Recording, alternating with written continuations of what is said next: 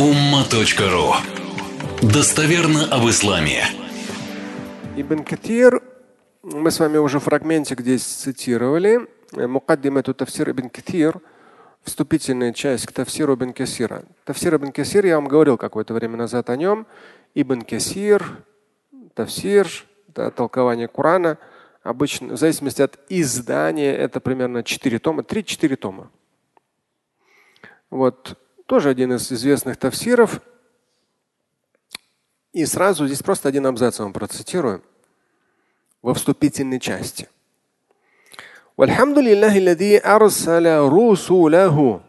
Он, он, вот он постоянно пишет во вступительной части вставками из Корана.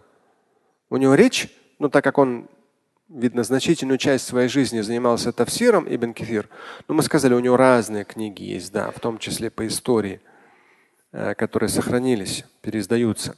Но тафсир Ибн Кефир – одна из известных его книг, известный его труд. И он, когда пишет выступление, он постоянно делает коранические вставки. Вставка. Мубаширина ва мудзирина ли алла якуна ли наси алла Аллахи бада русуль. وختمهم بالنبي الأمي العربي المكي الهادي لأوضح السبل. Давайте здесь переведу. Здесь во вступительной части вторым абзацем, первый мы ранее процитировали, идет у Ибн Кефира. Хвала Всевышнему, который не спосылал русуль, посланников, русуляху, посланников своих. Здесь цитата из Корана, которые давали радостную весть, которые предупреждали об опасностях. И зачем отправлял, избирая из числа людей, пророков посланников? Зачем делал это Всевышний? Для того, чтобы у людей не было в последующем бада русуль после прихода пророка, чтобы у людей не было аргумента пред Богом. То есть судный день, чтобы люди не могли сказать Богу, да мы вообще нас, нас никто там нам не говорил, что ты есть. Нет, пророки и посланники первоочередно э, людям давали информацию о существовании Творца всего этого, видимого, невидимого. И в то же время пророки и посланники Божьи, они давали радостные вести и предупреждали об опасностях. И Всевышний хатама, как бы в заключении пророков и посланников, в завершении, он завершил это все бин набиль умиль арабиль микки тем пророком, который был безграмотным, не умел читать и писать, был арабом, был мекканцем, наставляющим на тот путь, который самый ясный. Самый ясный.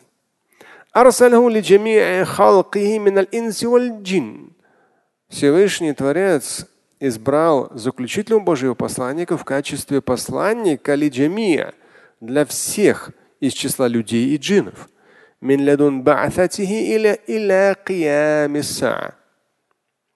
Причем от начала его пророческой миссии до конца света. То есть больше пророков, посланников не будет. И здесь такой охват, как мы в свое время с вами говорили. Например, если взять период, не знаю, Ноя, к примеру, да, ковчег Ноя, все там слышали, читали. Ладно, период там пророка Салиха, пророка там, Дауда или Сулеймана, те периоды. Хорошо, чуть поближе. Период Моисея, Ветхий Завет, период Иисуса, Новый Завет, да, то есть э, апостолы все это прописывали. От апостола такого, от апостола такого и так далее. К, вот в одном из хадисов говорится 124 тысячи да, пророков, посланников Божьих за всю историю человечества. Вот если посмотреть, интернет появился только на, на чьем этапе? Только заключительного Божьего посланника.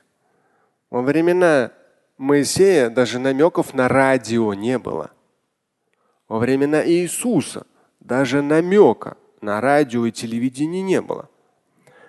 И потом Всевышний Творец избирает из числа людей заключительного Божьего посланника. И четко и ясно, и в Коране в хадисах говорится, до конца света больше никого не будет.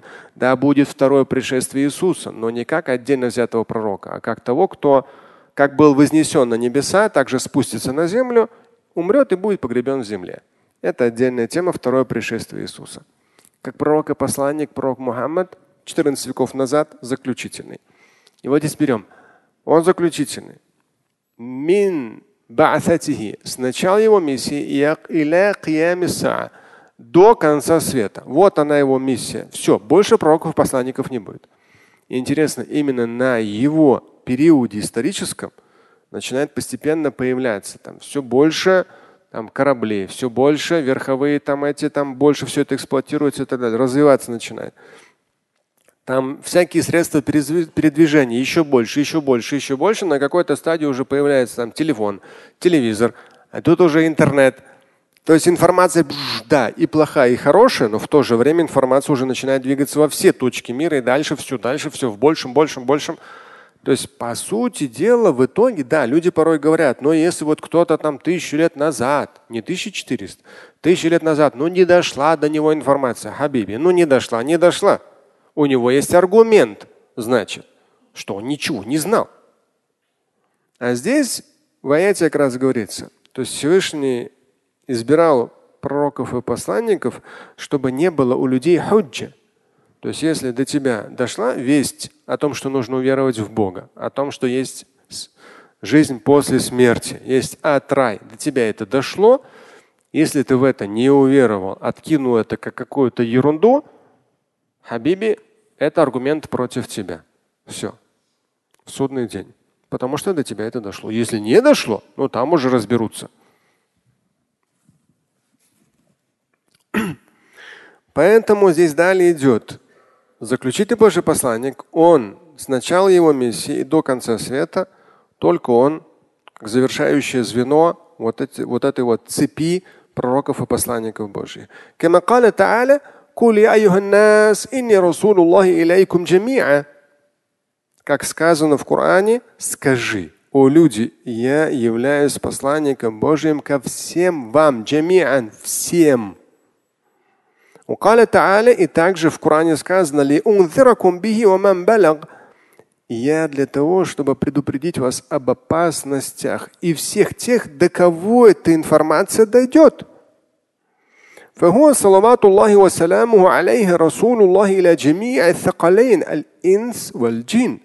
И он, да благословит его Всевышний приветствует, является посланником Божьим для всех thaqalain, двух миров, и для людей, и для джиннов. مبلغا لهم عن عن الله عز وجل ما أوحاه إليه من الكتاب العزيز.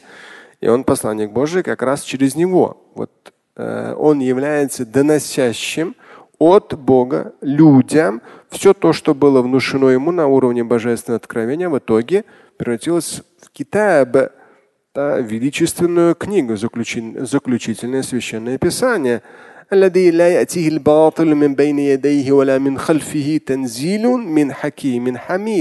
Опять же, он цитатами из Корана постоянно говорит.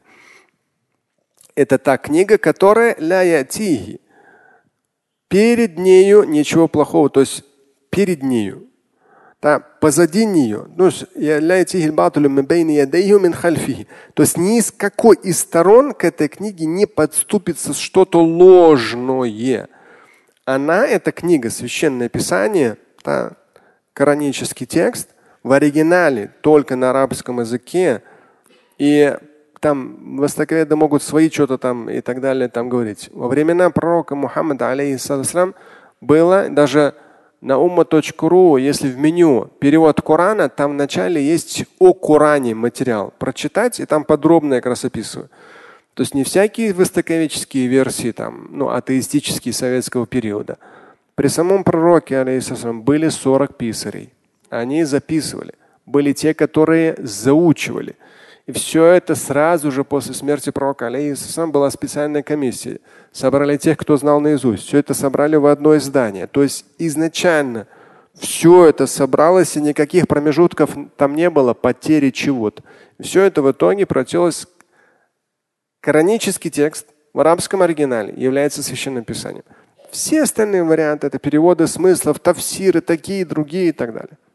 И здесь Коран и в Коране самом говорится, Всевышний Творец подчеркивает, к самому Корану, к кораническому тексту заключительного священного писания, к его оригиналу не подойдет что-то ложное.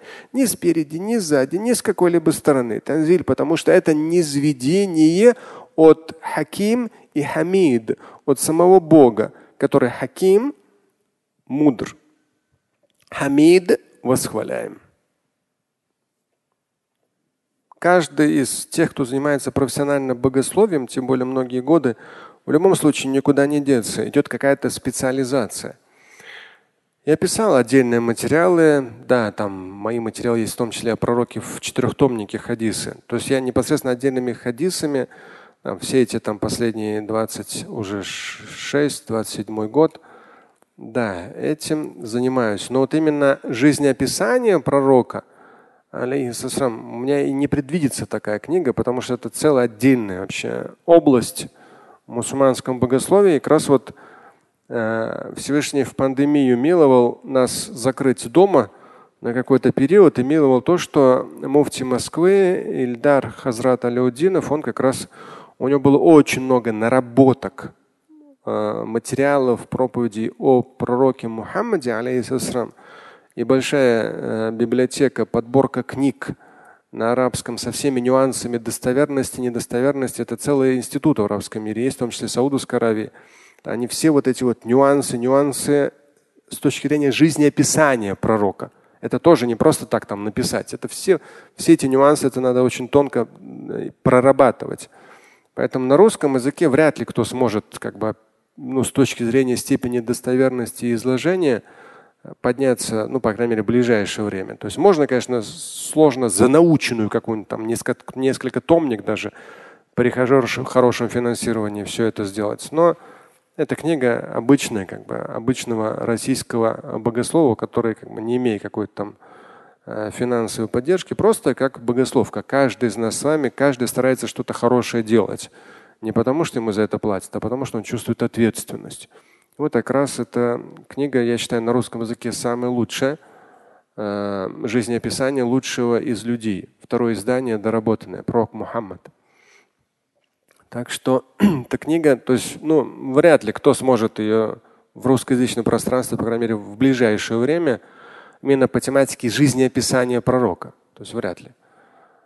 Э, и даже на арабском не так много книг, и там свои нюансы. Есть, есть интересные книги, но их тяжело очень читать. Это тоже момент есть. То есть именно вот суметь все нюансы богословские, все нюансы достоверности – все нюансы исторические учесть, это очень сложный труд. Как раз Всевышний миловал, в пандемию закрыл Эльдар Хазрата дома, и он как раз вот эту книгу завершил. Тогда как раз она и вышла. Ну и молодец он, так и со второе издание. Видно, решил он вернуться, все перечитать и еще доработать. Это громадная на самом деле работа. Они там вообще столько времени этому уделили. Она вот, как я понял, ее сейчас отдают в печать. Но вот в пандемию они много продвинулись, потом еще, то есть там работы очень много было. Потому что просто банально перевести, даже если вы банально просто возьмете Бенкесира, переведете, ну, я считаю, что должна быть такая проработка, это должно звучать на современном языке со всеми нюансами. Иначе, ну, эта книга просто будет какой-то научная книга, которая лежит на полке и никто не читает. А мы же должны, ну, как бы донести эти ценности до себя, и до других. Слушать и читать Шамиля Аляутдинова вы можете на сайте umma.ru. Стать участником семинара Шамиля Аляутдинова вы можете на сайте триллионер.life.